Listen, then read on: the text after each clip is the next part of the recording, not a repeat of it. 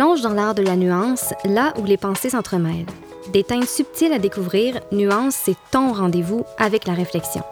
Un balado par et pour les jeunes adultes, à l'intérieur duquel des conversations nuancées en matière de diversité et d'inclusion prennent place. Le balado Nuance, c'est différentes perspectives et les subtilités qui les accompagnent. C'est une balade auditive dans la complexité des idées, une réflexion profonde et un dialogue ouvert invitant les auditeurs à élargir leurs horizons.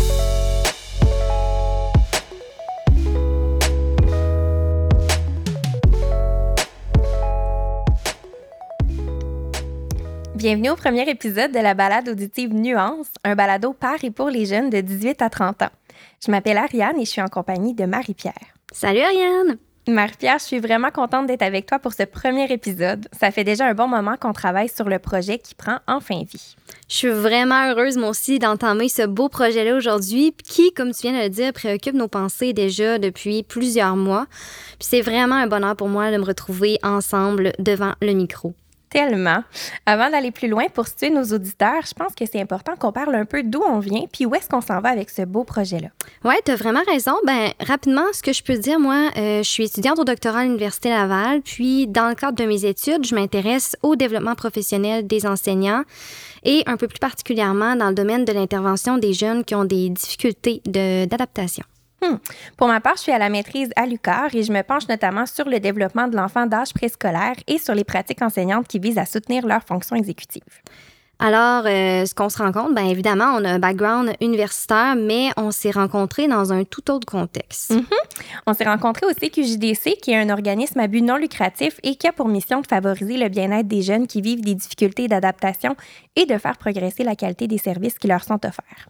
Exactement. Puis dans le cadre de nos activités euh, au CQJDC, justement, on a eu à collaborer, Ariane et moi, sur divers projets. Puis ça nous a amené au fil du temps à réaliser qu'on avait des intérêts communs, surtout autour de la question de la sensibilisation et de la vulgarisation. C'est ça. Ben, en d'autres mots, finalement, nos expériences variées nous ont amené à réaliser que le manque d'information, voire la désinformation, ont un impact important dans la société. Parfois, quand on ne connaît pas quelque chose, que ce soit par peur ou par incompréhension, nos pensées, nos attitudes et nos actions peuvent être teintées de préjugés. Exactement. Puis, je sais pas pour toi, mais moi, c'est vraiment ça qui m'a mené en fait à poursuivre mes études au cycle supérieur. Hum, tout à fait. Puis je dirais même qu'on pense toutes les deux que la connaissance, c'est une condition importante à l'ouverture, à l'écoute et à la bienveillance, puis que mieux on connaît, ben mieux on comprend. Donc, ce qui est malheureux, par exemple, c'est que les connaissances scientifiques se rendent difficilement sur le terrain, puis quand elles se rendent, ben, elles sont souvent inaccessibles pour le commun des mortels. Justement, notre initiative aujourd'hui, le balado, ben, il a comme objectif principal d'informer et de sensibiliser les jeunes adultes en passant par un média qui est accessible et surtout plus adapté comme le balado. En fait, notre projet de balado s'insère dans le programme, je pense que c'est important de le dire, le programme Regard des fonds de recherche du Québec, qui, lui, vise à lutter contre la désinformation et à mobiliser les jeunes sur l'importance de l'atteinte des objectifs de développement durable qu'on appelle les ODD au Québec. Puis juste pour préciser, quand on parle d'ODD, c'est pas seulement en lien avec l'environnement. Hein. Dans notre cas, on va s'intéresser particulièrement aux ODD qui vont concerner l'éducation et la réduction des inégalités. Donc, en d'autres mots, on souhaite, avec ce balado-là, offrir une source d'information qui est fiable, vulgarisée et appuyée sur la recherche dans le domaine des difficultés d'adaptation pour, ultimement, contrer la désinformation. Oui, puis j'ajouterais aussi qu'on veut aussi créer un espace de discussion pour réfléchir ensemble aux manières de créer un monde qui serait plus inclusif, où les personnes qui vivent des difficultés d'adaptation sont mieux comprises, mais aussi moins marginalisées au sein de la société. Mm-hmm. Mais là, ouf, OK, on va essayer de rendre ça encore plus concret. On a parlé de difficultés d'adaptation, mais qu'est-ce que ça veut dire exactement?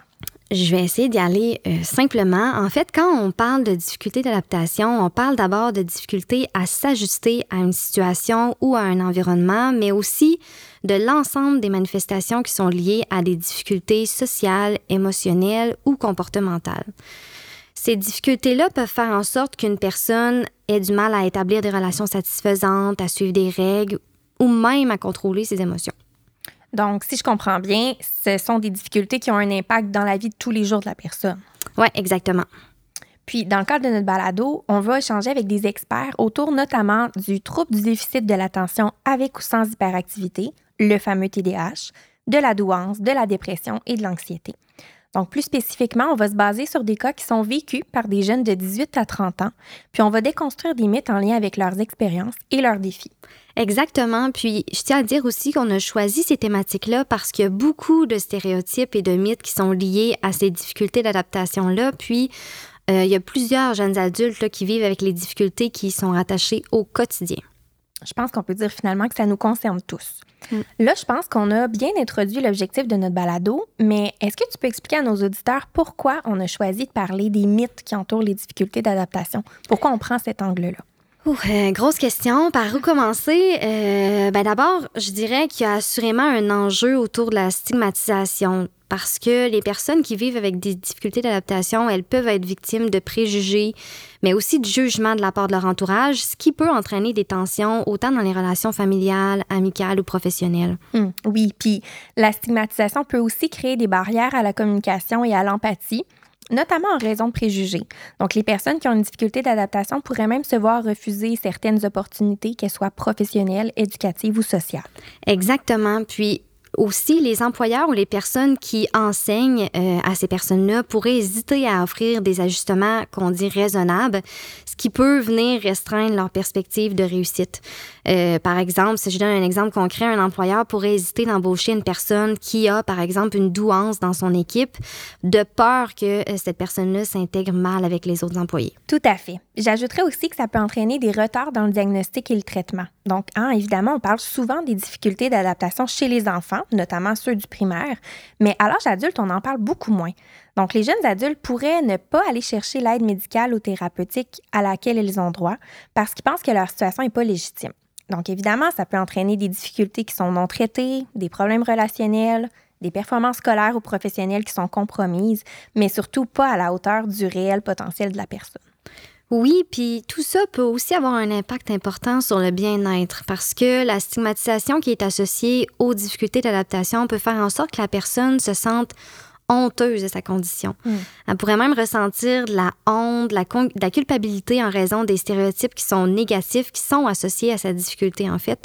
Puis ça peut même la pousser à cacher sa condition, à minimiser ses, dé- ses défis ou même à se sentir inférieure comparativement aux autres. Oui, c'est ça. Puis les fausses croyances selon lesquelles le TDAH, la douance, les troubles anxieux, par exemple, sont une excuse ou même une mode, peuvent amener les jeunes à minimiser ou à cacher leurs difficultés, ce qui éventuellement peut avoir un impact négatif sur leur bien-être émotionnel, comme tu le disais. Exact. Puis ça peut même aussi affecter leur confiance en eux leur capacité à réaliser leurs objectifs personnels et professionnels. Tout à fait. Ça peut même aller jusqu'à influencer les jeunes adultes dans leur choix de carrière. Hein, ils pourraient décider d'éviter certaines carrières ou opportunités parce qu'ils croient à tort qu'ils ne peuvent pas réussir en raison des défis qu'ils éprouvent par rapport à leurs difficultés d'adaptation. Alors, je pense qu'on a vraiment des bonnes raisons de faire ce balado-là. Puis, euh, ce qu'on vient d'énumérer, en fait, c'est seulement quelques conséquences possibles des mythes qui entourent les difficultés d'adaptation. Il faut comprendre que l'impact est réel, mais aussi important pour les personnes elles-mêmes, mais aussi pour leur entourage et même pour la société qui, euh, à cause de ces mythes-là, peut se priver de talents exceptionnels. Oui, puis c'est pour ça qu'on est là pour en parler. Donc, on espère que dans les épisodes de notre balado, les jeunes de 18-30 ans vont d'abord se reconnaître eux-mêmes, mais aussi reconnaître leurs amis, leurs chums, leurs blondes, puis qui vont souhaiter en apprendre davantage sur les difficultés qu'ils peuvent vivre. Donc, à travers des, des discussions qui vont être vivantes, concrètes, on souhaite, oui, partager l'information, mais surtout sensibiliser pour avoir un impact positif sur la trajectoire de vie des personnes qui vivent avec des difficultés d'adaptation. Alors, vous pouvez dès maintenant écouter notre premier épisode du balado qui porte sur le TDAH, puis on vous invite surtout à nous suivre sur nos différentes plateformes pour ne rien manquer des prochains épisodes. À bientôt! Ce balado est propulsé par les Fonds de recherche du Québec en collaboration avec le Comité québécois pour les jeunes en difficulté de comportement. La réalisation est rendue possible grâce à l'expertise des productions Upawa, notre génie des coulisses, qui vous offre une expérience auditive sans égale. Nous remercions chaleureusement nos précieux partenaires, sans qui ce projet n'aurait pu voir le jour.